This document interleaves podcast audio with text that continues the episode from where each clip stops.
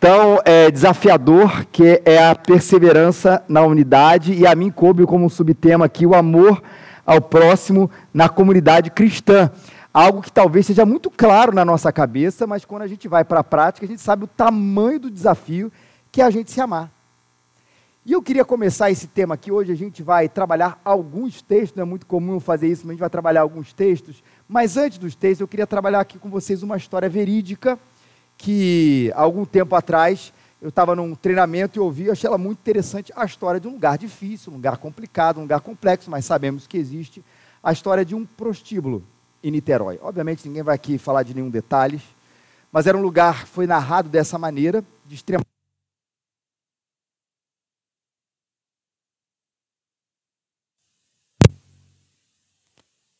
vida, mas um grupo de cristãos, e essa é a boa notícia, resolveu entrar lá para fazer o quê? Para evangelizar, para tratar, para anunciar o evangelho a todas as pessoas.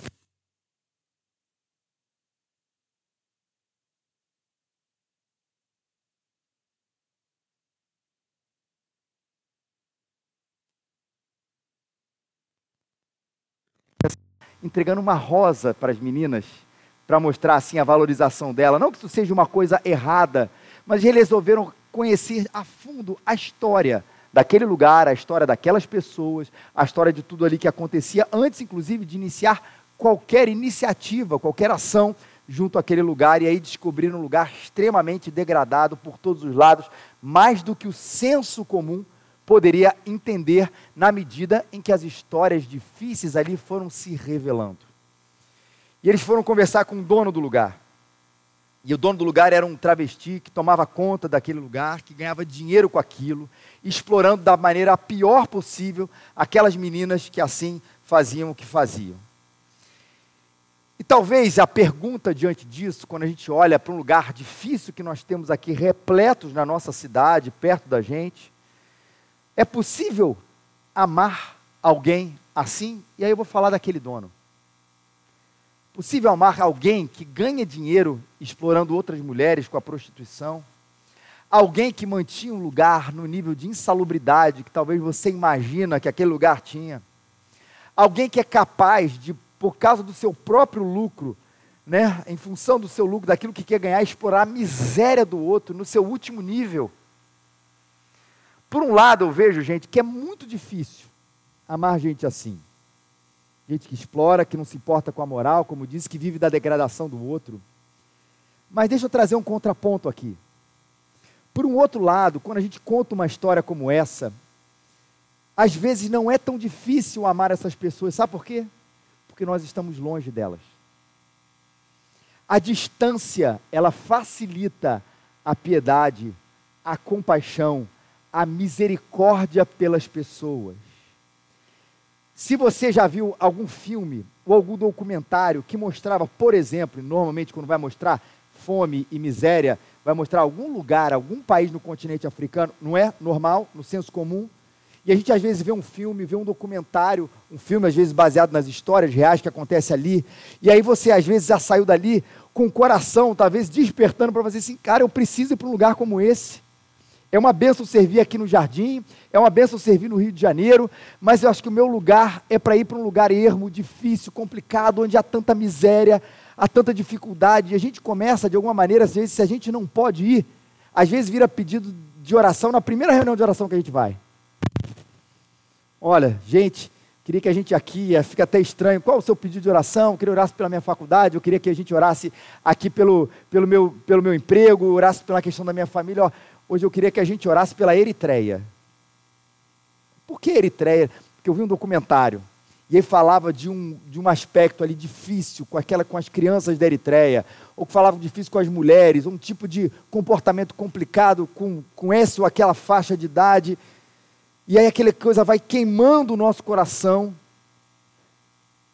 E aí, quantas vezes a gente não já se perguntou por que, que a gente tem tanta compaixão de gente tão distante quando a gente sabe que os problemas que existem na África, eles também estão muito próximos de nós, aqui na nossa cidade do Rio de Janeiro. Eu não estou falando nem de Brasil, claro que sim, em outros lugares, mas se a gente olhar a cidade do Rio de Janeiro, entenda bem que eu vou falar aqui, nos, há muitas Áfricas aqui. Há muitos lugares onde a gente vê nos filmes, expostos nos documentários, que tem o mesmo nível de dificuldade, de pobreza, de violência. Só que para a gente, muitas vezes, é mais fácil se compadecer daqueles que estão mais distantes do que aqueles que estão mais perto. Parece que a solidão dos personagens dos filmes, ela é mais solitária do que a dos nossos vizinhos. E aí eu parto de um, não de um aspecto tão físico, mas talvez para o mais existencial, para o mais do coração, onde você já ouviu também, num documentário, num filme, na literatura, num teatro, a história de alguém extremamente solitário. Alguém invisível à sociedade, ainda que tenha dinheiro, ainda que tenha uma condição razoável financeira, mas alguém invisível ao contexto social. E a gente às vezes fica imaginando como é que aqueles vizinhos, como é que aquela comunidade, como é que aquela igreja não foi capaz de chegar naquele coração tão solitário e a gente começa a querer revolucionar um filme e culpar aqueles que estão ali por não terem agido. E todos nós sabemos que esses problemas também estão à nossa porta. São literalmente os nossos vizinhos, as quais às vezes, e aqui faço minha culpa, a gente não sabe a história, às vezes não sabe nem o nome. E que talvez estejam vivendo nesse mesmo tipo de solidão, às vezes até mesmo dentro da nossa própria igreja. Amar quem está perto, por vezes, parece ser mais difícil do que amar quem está bem longe de nós. Alguns motivos. Primeiro, porque o problema está, quem está perto, o problema está diante da gente. Isso requer uma intervenção nossa quando o problema está ali. E aí isso bate na nossa consciência. Enquanto a distância ela nos leva muitas vezes apenas à compaixão, que pena Pena que eu estou tão longe, eu não posso ir para Eritreia. Pensa que o governo de lá é desse jeito, a família dele, o fulano de tal deveria ajudar. Quando o problema está perto, a consciência bate, está diante de nós, ele exige uma ação e a gente prefere se dessensibilizar e se distanciar dele. Os motivos que é mais fácil amar quem está longe do que quem está perto, o problema é insistente. Ele não descansa, não dá tempo para respirar. É às vezes um morador de rua que literalmente mora na nossa rua e todos os dias a gente o vê, e aqui eu não estou dizendo que a gente tem que ajudar, às vezes, do jeito que a gente acha que tem que ajudar, nem é essa a solução que eu estou apresentando. Ou alguém que a gente às vezes até acha inconveniente no nosso prédio, na nossa casa, na nossa igreja, mas aquilo está insistente, batendo ali no nosso coração e a gente precisa resolver. E o problema requer o nosso tempo e a nossa atenção constante, enquanto a distância não requer isso de nós. Talvez o encontro no máximo, uma doação que a gente faz para uma catástrofe que aconteceu, mas quando é o outro perto de mim, ele vai querer o tempo inteiro a minha atenção, o meu tempo, a minha ação constante. E eu quero agora aproximar a gente, não apenas para essas questões macros da cidade, macro do país, macro do universo, do mundo, mas talvez falar daqueles que estão bem mais perto de nós na nossa casa e especialmente na nossa igreja, já que o assunto é esse, essa preservação, essa perseverança, na verdade, na unidade e esse suporte de amor a quem está tão perto de nós. E nós enfrentamos isso. Sabemos que na nossa casa, na nossa família, na nossa igreja, aquele que está perto de nós, o nosso vizinho de prédio, é ali que o nosso amor é provado, é no nosso cotidiano, no nosso dia a dia. E quero falar desse amor de perto esse amor difícil, esse amor cotidiano que tem características muito peculiares. Para isso, eu quero abrir num texto magno e a gente vai olhar outros textos, mas primeiramente de Atos capítulo 4, verso 32. O texto, provavelmente quem está acompanhando em casa é o texto que está transcrito aí, o anunciado, Atos 4, 32. Quando diz a palavra de Deus, da multidão dos que creram, era um coração e a alma, e ninguém considerava exclusivamente sua nenhuma das coisas que possuía. Tudo, porém, lhes era comum. É um texto maravilhoso, onde a gente, quem não sonha de ver uma igreja assim?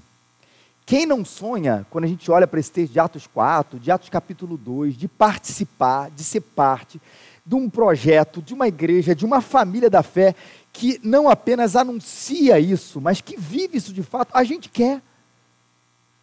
Eu tenho certeza se eu perguntasse aqui, levanta a mão, quem quer aqui viver uma relação indiferente um com o outro? Ninguém ia levantar a mão.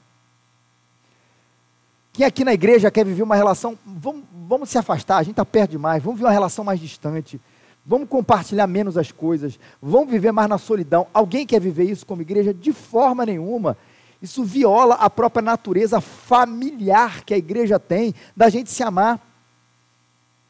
Mas quando a gente olha para a prática e sabe que esse amor cotidiano não é fácil, Talvez você tenha inclusive saído de alguma igreja em algum momento da sua história, talvez vindo para essa ou para outra igreja, porque você teve uma desavença muito complicada com alguém lá dentro.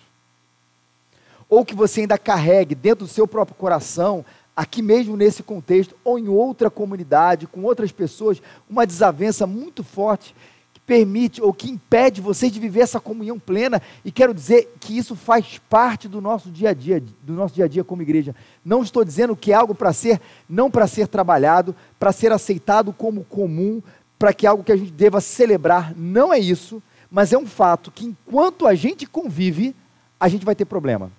Por isso, que talvez a nossa contemporaneidade tenha resolvido de maneira brilhante, aí estou sendo irônico, de que é mais fácil para a gente não brigar, a gente se afastar. Você não conhece o seu nome, você não conhece os seus problemas, se você não conhece os meus, se a gente mantém a distância, se a nossa relação ela é protocolar, a chance de dar problema é muito menor. Mas é uma solução terrível para isso, porque ela não consegue suprir um desejo enorme que todos nós temos, e por isso Deus nos chamou para ser uma comunidade de ser parte de algo maior do que a nossa própria individualidade. Repito, mais uma vez, um problema talvez da nossa contemporaneidade, que diz que você é o centro de tudo. Que você precisa se bastar, né? Você é o você, a famosa você SA. Se trabalhe, se venda, seja essa pessoa extraordinária, seja a pessoa incrível e não precise de ninguém.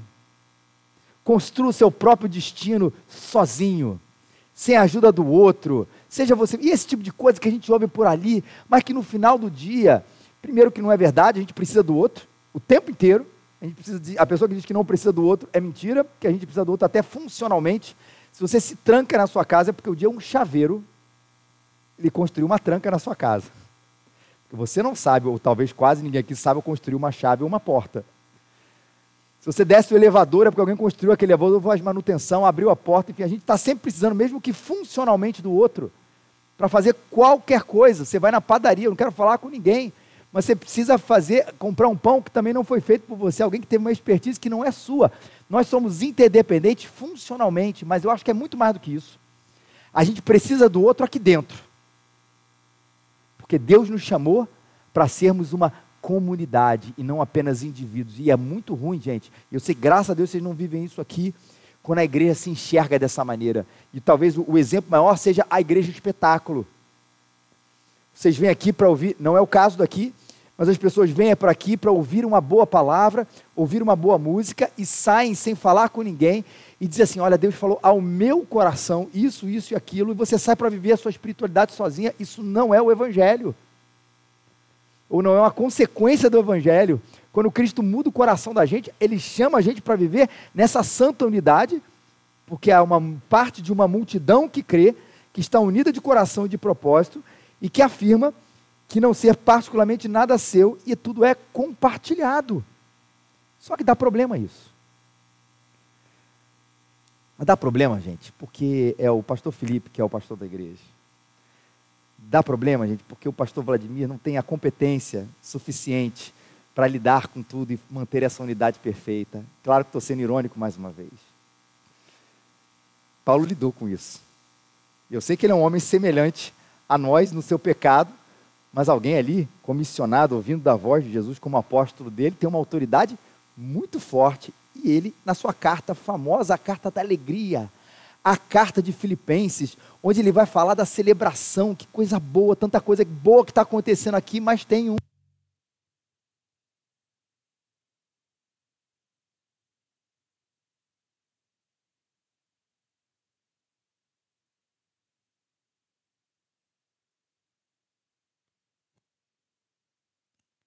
nome estão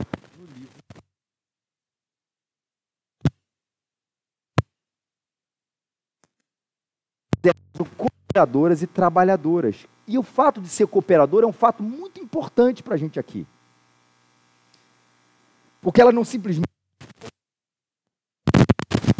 Às vezes tem aquela noção que quem dá problema é quem dá problema na igreja, que dificulta a unidade, é quem acaba tendo a toa, e não é o caso dela aqui, de gente que se engajava mais na igreja, na fé. Paulo chama ela de cooperadores, destaca o nome das duas. E a nossa tendência,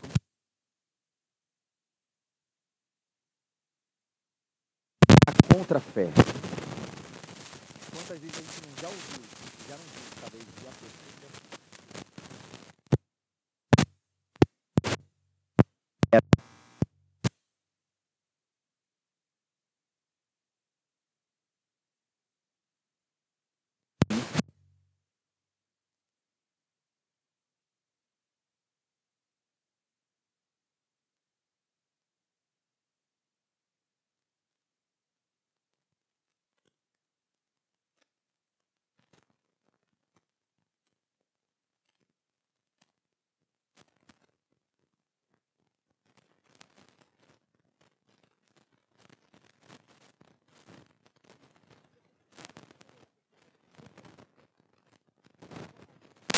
Perseverar no desafio de comer um chocolate por dia.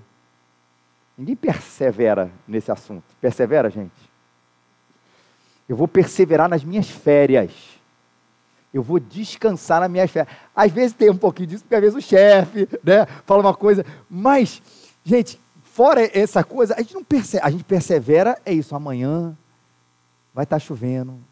Se eu não me engano, o sol, o sol só chega no Rio sexta-feira, irmãos. Ainda bem que chega sexta.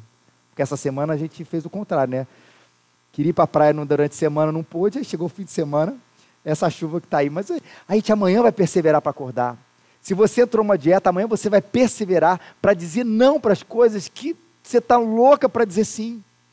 Pressupõe algo complicado, por isso a gente persevera na unidade e não assume a resposta da contemporaneidade, que é a indiferença, é a separação e é sempre achar que o outro é errado. Qual é a proposta de Paulo, a proposta da palavra de Deus para essa perseverança? Eu chamo aqui de um santo acordo.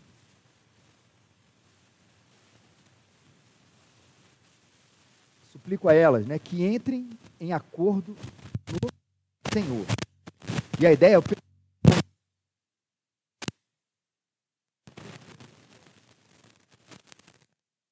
chegar nem sempre a uma versão dos fatos, porque às vezes é aquela briga, o outro disse, me disse isso, disse aquilo, eu achei que fosse aquilo, hoje é o império do sentimento, né? O que a gente acha vira verdade, a gente nem sempre vai conseguir chegar num absoluto sobre a verdade, mas dentro da igreja, no mínimo, o fato do amor existir entre nós faz com que a gente viva um santo acordo de perdão e de unidade para passar por cima das dificuldades que a gente já viveu.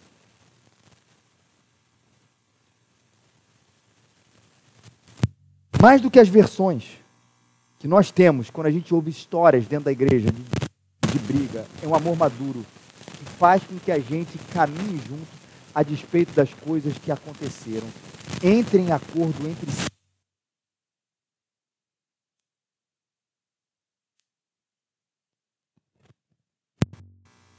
A palavra de Deus suplica não agora a Evódia e a Sintique, mas a você e talvez esse outro irmão ou essa outra irmã, para que vocês entrem nesse santo acordo, resolvam as suas diferenças e perseverem na unidade, amando às vezes o que é mais difícil, o próximo que está literalmente bem próximo da gente. Como? Duas coisas aqui, queridos. Primeiro, chama Jesus para essa conversa. A hora da reconciliação é a hora da fé entrar em cena nós somos cristãos, temos um só Senhor, um só Pai, somos chamados a essa unidade. E na hora da gente se reconciliar, a gente não pode, às vezes usa até aquele jargão, né? Eu, eu sei que eu sou crente, mas eu também sou homem.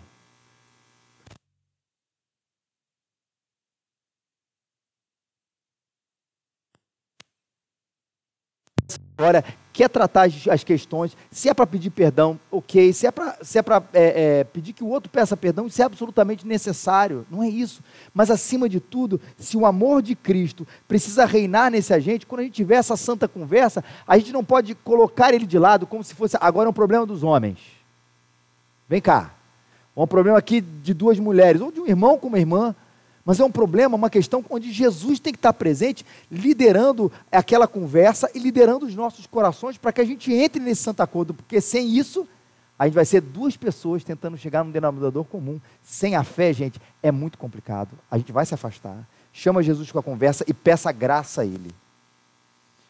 Vai tirar o orgulho vai nos ajudar com Ele, vai nos ajudar com, com medo, vai plantar na gente virtudes que a gente não imaginava que a gente poderia possuir, porque isso vem dele, para que a gente caminhe junto.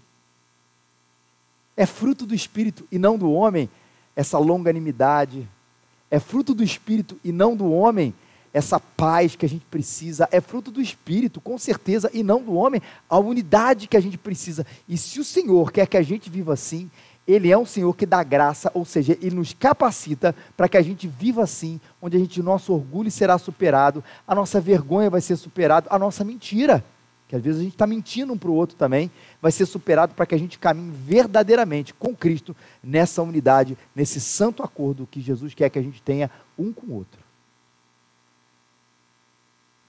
A gente precisa do santo acordo. A gente precisa da busca da paz. Romanos 12, 18 ele nos alerta disso. Paulo fala, se possível, no que faz com todos os homens.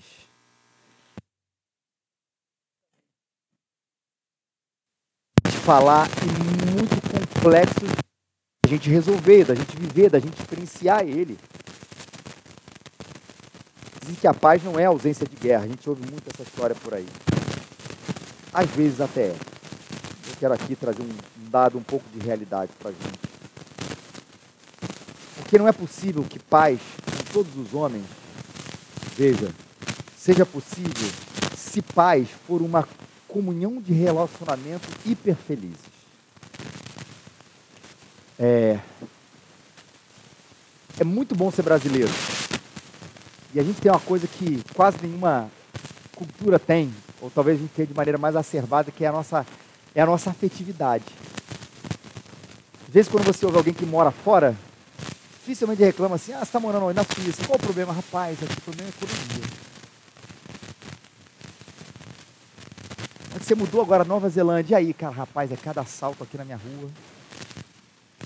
As pessoas não falam isso quando elas vão morar fora. Quase todo mundo fala assim: ó, cara, a economia aqui é muito boa. Ó, aqui a gente vive com mais tranquilidade, poder aquisitivo é isso, isso e aquilo, tem acesso àquilo e tal, violência não é tão complicado, tem uma coisa ali ali, mas o que, eu sinto falta do Brasil? Do carinho, da afetividade, do abraço. Aqui lá, é, as coisas são mais funcionais, que consegue ser mais afetivo, é muito bom, só que às vezes a gente exagera desse, disso aí. A gente imagina, às vezes até uma coisa meio adolescente, de que paz com todo mundo é todo mundo dando as mãos, se abraçando, ficando feliz, contente com todo mundo o tempo inteiro. Calma, não é bem assim. Tem gente, e aí que eu digo que eu tenho que trazer uma certa dose de realidade, que para haver paz precisa haver, gente, entenda muito bem isso, muito bem isso, uma certa distância. Uma certa distância. Onde com isso não é a distância de quem odeia, por favor.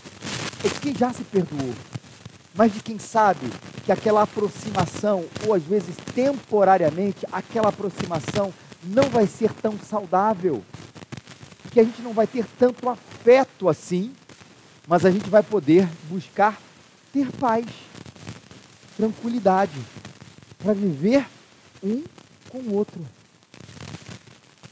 Mas não pense que isso é uma coisa tranquila, porque é fruto de esforço. Se for possível, no que depender de vós, viver em paz com todos os homens. Paulo está chamando aqui para uma ideia de esforço e não de complacência com a situação. Vai, tem de buscar paz. Se não dá para ser tão, tão afetuoso, porque alguns temperamentos são mais complicados, um com o outro, talvez a gente não precise andar tão próximo assim, tão afetivamente. É possível manter essa paz alegre, onde a gente ajuda, onde a gente ama, onde a gente chora junto, mas com um pouquinho mais de distância, para a gente não se ferir tanto. E é preciso haver bilateralidade, se possível, no que depender de vós, viver paz com todos os outros. Quando o outro lado não quer, É impossível ter. A gente se esforça. A gente vai na direção do outro. Quando o outro lado não quer, gente fala, dependeu de mim. Eu fui. Tentei ir, aquele lado não foi, resta e nos cabe isso não como uma solução de prêmio de consolação, por favor, mas cabe-nos um lugar apenas exclusivo da oração. Onde a gente vai ter gente, Senhor, trata do coração dele e do meu também, para que a gente possa ter paz entre a gente, que agora, às vezes, foi. Tende a, a só culpar o outro, mas às vezes é o outro também, ele não quer é incapaz de reconhecer isso ou aquilo. E eu preciso ter paz. Senhor, trata o coração. Às vezes, o tempo, o tempo, tempos depois, é que a gente vai conseguir uma certa aproximação, uma certa, uma certa reconciliação. E o Senhor, no seu glorioso tempo, naquilo que a gente já conseguiu ou tentou fazer, Ele vai fazer com que essa aproximação seja necessária e a gente consiga ter paz ainda com, com nem tanta proximidade. O caso clássico que você conhece na Bíblia entre Paulo e Barnabé. Alguns dias depois, Paulo e Barnabé voltemos agora para visitar os irmãos por todas as cidades nas quais anunciamos a palavra do Senhor para ver como passa. E Barnabé também queria levar João, chamado Marcos. Mas Paulo não achava justo levar aquele que se afastava desde a Panfilha, não os no trabalho. E houve entre eles tal desavença que vieram a separar-se. Barnabé levou consigo a Marcos, navegou para Chipre. Paulo, tendo escolhido a Silas, partiu encomendado pelos irmãos a graça do Senhor. E você sabe que tempos depois, tempos depois, Paulo chama, manda chamar esse tal que ele não queria levar na viagem, João Marcos, para perto de si. Ele era muito precioso, ou muito, muito caro a sua presença com ele. E às vezes Paulo e Barnabé precisavam de uma certa distância para continuar vivendo em paz. Isso se aplica na vizinhança, isso às vezes se aplica na nossa própria família, isso se aplica na própria igreja. Mas no que for possível, entenda essa palavra desse jeito. Não para você achar que a distância é, é, é a resolução número um, mas no que for possível, no seu esforço, no que depender de vocês, viva em paz com todos os homens. Busque a paz, entre no santo acordo e tenha um coração aberto. 2 Coríntios 6, de 11 a 12. Ó Coríntios, temos falado abertamente convosco. Nosso coração está aberto. Nossa afeição por vós não está restrita, mas tendes restringido o vosso afeto para conosco. Interessante esse texto. Paulo está dizendo, está conversando, está falando, escrevendo, doutrinando para uma outra igreja. Ele diz: a gente tem conversado. O nosso coração está aberto a nossa afeição por você, ela não está restrita, não está com barreira, mas vocês, do outro lado, estão restringindo o afeto de vocês. E o que Paulo está dizendo aqui? Não para que eles mantenham o coração fechado, mas numa insistência, ainda pela busca da paz, para que o coração deles, eles não estejam fechados mais, mas eles sejam abertos para essa aproximação. E para essa unidade, a gente precisa também, e isso, queridos e minha querida, a gente às vezes tem um coração ferido pelas histórias que a gente já viveu, de gente próxima, de gente crente, das evódias e síntiques da nossa vida, que fez com que a gente só fizesse uma coisa, agora eu vou fechar o meu coração. E quando a gente fecha o nosso coração, a gente se torna uma outra pessoa, gelada, distante, infeliz talvez não incapaz, mas quase incapaz de se ferir, mas também incapaz de verdadeiramente amar. Paulo diz: abre, abre esse coração. E a pergunta é: qual é a abertura do seu coração na sua casa, na sua vizinhança? E quero falar aqui que o tema é para a gente, é para aqui dentro, é interno. Qual é a abertura do nosso coração na igreja? Ativamente, a minha chegada, a minha vinda, ela vem já disposto ou predisposto a não conversar, a não falar, a não me envolver, porque o meu coração está fechado, porque eu não quero receber afeto das pessoas, porque eu não quero me ferir? Ou é alguma maneira minha, pessoal, de tentar de alguma maneira atingir o outro, que o meu coração fechado é um recado a você, não se aproxime, não quero. E Paulo está dizendo, para a gente viver em unidade, é preciso que os dois corações estejam abertos para essa conversa verdadeira e legítima. Já sentiu quando a conversa é protocolar? É porque normalmente tem dois corações fechados, ou pelo menos um aberto e um fechado. Mas às vezes a gente tem aquela conversa, às vezes retiro é bom para isso. Depois daquele culto da fogueira, né? Que as pessoas conversam e falam assim, rapaz, queria te falar um negócio. E a gente tem uma conversa verdadeira e legítima. Deixa eu contar uma história que aconteceu comigo sobre esse assunto. Há muito tempo atrás, eu fui pregar numa, numa federação de mocidade. E aí eu fui pregar, preguei sobre um assunto, e tinha um cara lá, que, eu não sei se já contei isso aqui, que, é, vamos lá, é, é, coisa de gente mais jovem, né? Eu já sou um senhor. Mas gente mais jovem, assim, eu era da minha juventude, falava assim, cara, esse cara é cheio de marra. E achava ele, porque era da mocidade lá da catedral, ele é de outra igreja. Achava o pessoal sabe aquele garotinho? E já tem aquela implicância, todo mundo já tem. Eu lembro do pastor falando que às vezes quando o jovem senta numa rodinha, ele já detecta ali aquele ali é chato, aquele ali é cheio de marra. A gente não faz essa, essa visão raio-x, não é verdadeira, mas a gente já faz. Eu já tinha feito aquela visão um tempo atrás, eu fui pregar, o tempo passou. Para mim foi até uma surpresa que ele era crente, que na minha visão, né, aquele cara está na igreja só para fazer X, só para tocar ruaça. E, e aí ele chegou para mim, pô, que legal a mensagem, não sei o que, não sei o que, hoje eu sou missionário, junto a galera de surf missionário, você pode ser tudo. Surfista, beleza. Agora, missionário, não. Na minha cabeça. O negócio que a gente passou a tarde inteira conversando. Eu ia pregar de manhã, ia pregar à noite. Tipo, passei a tarde inteira conversando. Aí foi maneiro, foi uma, uma conversa aberta. Aí eu preguei à noite. Aí na hora de ir embora, falei com ele. Pô, cara, muito legal. E tudo. Pô, quero dizer uma coisa para você. Cara, eu não gostava muito de você naquela época de catedral, você era da igreja. Pode falar da igreja que é tranquilo, porque a gente já se acertou lá na igreja do Meia. Não gostava de você, não sei o que. Ele, pô, cara, legal você ter falado isso, que eu também não gostava de você. E ele achava a mesma coisa a meu respeito. Cheio de marra aqui, cheio de marra ali. E a gente teve uma conversa legítima, verdadeira. Aquele tipo de conversa onde está ali duas pessoas de verdade tentando se reconciliar. O que, que é isso? É coração aberto. E às vezes requer coragem para a gente, para dizer isso para o outro. Até para dizer na igreja com carinho, com amor, com sabedoria. Peço ao reverendo Vladimir sabedoria para você lidar com isso. Não dizer assim, eu não gostava de você. Não faz assim direto. Antes conversa com ele, fala, como é que eu falo isso? Porque não é assim também. Mas às vezes ter coragem de dizer. E não para que aquela coisa fique na sua superficialidade, mas para que haja reconciliação dos corações.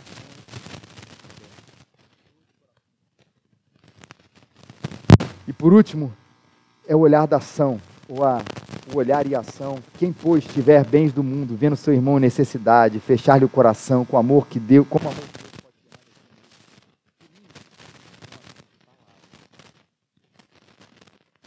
Deus verdade, o amor não pode ser na igreja uma expressão de um sentimento não pode ser apenas aquilo que às vezes a gente acha de dar as mãos na hora do cântico, e é maravilhoso fazer isso, tá, gente? É maravilhoso dar as mãos e poder dizer até verbalmente para o nosso irmão que está perto da gente: Eu te amo. É maravilhoso, não está sendo contra isso, mas precisa ser muito mais do que isso. Precisa ser para as necessidades físicas, quem tiver o bem desse mundo e vendo seu irmão necessidade, fechar-lhe o coração, como é que o amor de Deus pode permanecer nele, mas também um amor que é mais do que palavras, mais do que de boca, na questão da nossa própria unidade. A gente vive isso de fato, como igreja, como mocidade, como juventude, e requer da gente olhar e ação. Porque olhar, ver o seu irmão em necessidade. A unidade, ela também começa, ou ela se desenvolve na nossa percepção de que quem é o outro e o que está acontecendo com ele. Que histórias essa galera aqui na nossa, nessa mocidade tem passado, que lutas, que dificuldades. E não apenas que bom que tem um monte de gente aqui, mas de conhecer as necessidades, podem ser até físicas, mas espirituais, existenciais das pessoas que estão aqui. A gente precisa conhecer para viver essa unidade e a partir disso não fechar o coração, mas em verdade, em amor, amar de fato com ações aqueles que estão bem próximos de nós. Imaginem, aqui termino. Se a gente tivesse e a gente entrasse nesses santos acordos de Evódias e Sintiques, e a gente às vezes, mesmo sem conseguir redimir ou entender o que aconteceu, a gente entrasse num santo acordo para a gente viver em unidade. Imagine se essa mocidade aqui e as nossas igrejas, a gente de fato, efetivamente, buscasse com esforço para viver a paz e não mudasse de igreja em igreja, de mocidade em mocidade, de, de galho em galho, mas de fato a gente buscasse a paz como um acordo, um pacto vivendo aqui. Imagine se a gente de fato abrisse o nosso coração. Que quando o outro vier a nós, a gente não mantivesse aquela frieza de quem se acha superior, ou a gente conseguisse abrir o coração para ir em direção ao outro, muitas vezes engolindo nossos erros, os nossos orgulhos, perdão, os nossos medos. Se o nosso coração tivesse mais aberto, imagine se a gente conseguisse, como igreja, como MP, olhar mais para o que de fato acontece ao nosso redor e agisse muito mais, como é que seriam as nossas igrejas? Eu acredito e eu tenho certeza, você e eu, a gente quer viver isso. Porque afinal, Jesus fez isso o tempo inteiro, não fez? Jesus, ele nos reconciliou com Deus para fazer a gente uma nova gente. E que gente nova é essa? É uma gente que ama. Por isso ele diz que o maior mandamento é amar o Senhor. E o segundo, semelhante a esse, é amar o próximo como a ti mesmo. Porque nessa nova criatura que você se tornou, porque ele te amou quando você ainda era inimigo, o que ele foi na tua direção, sendo ele o certo e o você errado, ele te refez naquela cruz, para que você, sendo uma nova pessoa, também pudesse fazer isso, não de Deus para o homem, mas de um homem para o homem. E a gente se reconciliasse, se amasse e vivesse numa unidade, espelhando a Santíssima Trindade, que também vive nessa santa unidade. A igreja precisa ser espelho disso, porque o Senhor nos fez e nos refez como novas criaturas, para que a gente possa amar o Senhor e o nosso próximo como a nós mesmos. Persevere na unidade. De quem está muito longe, ame, mas não esqueça que pertinho da gente, talvez sentado aí no seu banco, tem gente também, também, que precisa ser muito amada. Vamos orar, gente? Senhor, eu quero te agradecer, Deus, pela vida dessa mocidade, pela vida dessa igreja. Pedindo, Senhor, que o Senhor derrame aqui nos nossos corações, ó Deus e é tão difícil a gente viver isso, Deus. Mas Senhor, derrame no nosso coração esse amor para que a gente viva nessa verdadeira unidade, a gente persevere nessa, Senhor. Senhor, se a gente precisa se reconciliar com gente, Senhor, o Senhor nos dê agora, Senhor, a coragem, o coração aberto, o empenho da paz, para que a gente entre nesses santos acordos, ó Deus, e a gente possa perseverar e viver nessa unidade de fato, Senhor, aqui nessa igreja, Pai, nessa mocidade. Senhor, se a gente precisa, Senhor, ter um olhar mais atento às pessoas que estão próximas de nós, que às vezes a gente está ali, Senhor, vivendo, Pai, numa, numa coisa boa, uma coisa gostosa, divertida, mas sem tanta profundidade, nos ajuda a olhar o que está passando no coração das pessoas. E se compadecer não, não apenas, mas também daqueles que estão sofrendo longe da gente, mas às vezes sofrendo daqueles que estão perto da gente. E nos dá esse olhar sensível, amoroso e nos dá a ação necessária, Deus, para que o nosso amor não seja apenas de palavras, Senhor, mas ele, ele seja de fato, de verdade de ação, Senhor. Nos ajuda, Senhor. Derrama sobre nós a tua paz, Pai. Obrigado, Senhor, porque isso só é possível porque o Senhor nos refez.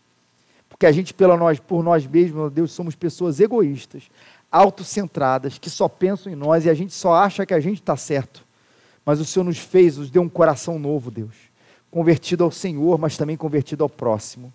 Para que a gente, Senhor, possa viver uma vida sem tanto orgulho, com muito mais humildade, sem tanto egoísmo, mas com muito mais amor, altruísmo, indo em direção ao nosso próximo, Senhor, refletindo a vida do teu filho Jesus aqui, Senhor, que veio, Senhor, não apenas que não veio não para ser servido, mas para servir, dar a sua vida em resgate de muitos. Obrigado por o Senhor nos resgatou para essa vida de serviço e de amor ao nosso próximo e de perseverança na unidade.